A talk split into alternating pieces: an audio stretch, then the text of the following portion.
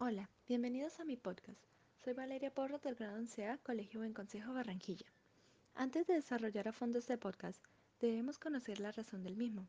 El motivo de este podcast es la intriga que generó la obra En la senda del contrario y su relación con el significado de ambivalencia.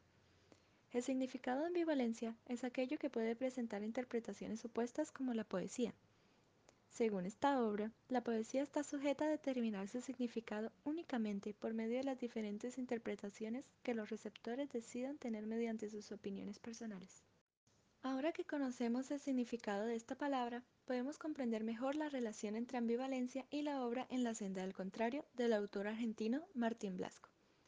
Esta maravillosa obra gira en torno de la idea de todo tiene su contrario, la ambivalencia y el destino también con un hombre del camino que libera un pueblo de la paz sin justicia, es decir, de la opresión, y un rey de una torre muy alta en la mitad de un pueblo.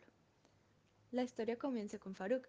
Parece un hombre sin propósito y famélico, pero a medida que surgen los hechos, vamos viendo cómo su imagen se transforma de alguien sin importancia a la inspiración de todo un pueblo. Esto sucedió al decidir salvar a Alia.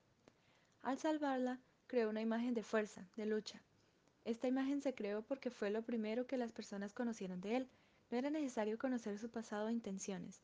Las personas, la mayoría de veces, crean en sus mentes la imagen de una persona basándose únicamente en experiencia o apariencia, lo primero que logran distinguir de esta, como se dio en este caso.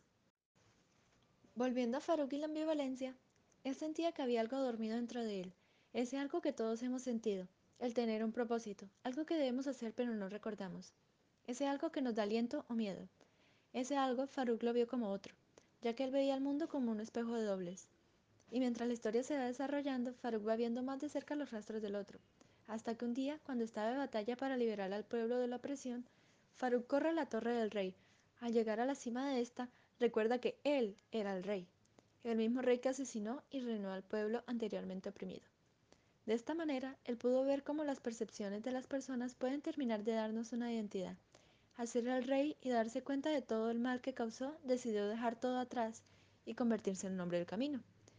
Y así pasó de ser alguien sangriento a alguien sin importancia. Pero al salvar a Alia, su identidad se transformó en la de ejemplo, salvador y héroe. Él pudo transformarse en todo eso, incluso cuando antes ya era alguien. Y este es el verdadero significado de ambivalencia. Todos podemos ser personas completamente diferentes dependiendo de la percepción que tenga la persona que nos está percibiendo. ¿Somos uno realmente? Nuestros amigos tienen una percepción de quiénes somos, nuestros padres otras, maestros, jefes. Todos tienen opiniones completamente diferentes de nosotros. Pero quiénes somos realmente dependerá del destino y de momentos pequeños que nos definen, momentos de valentía o cobardía. Todo depende de cómo lo interpretemos. Ya sabemos la relación de la violencia y la obra, pero como pudieron notar, evitamos tocar detalles para motivarlos a leer esta maravillosa obra. Muchas gracias por su atención y espero hayan disfrutado y aprendido con este podcast. Muchas gracias por escuchar.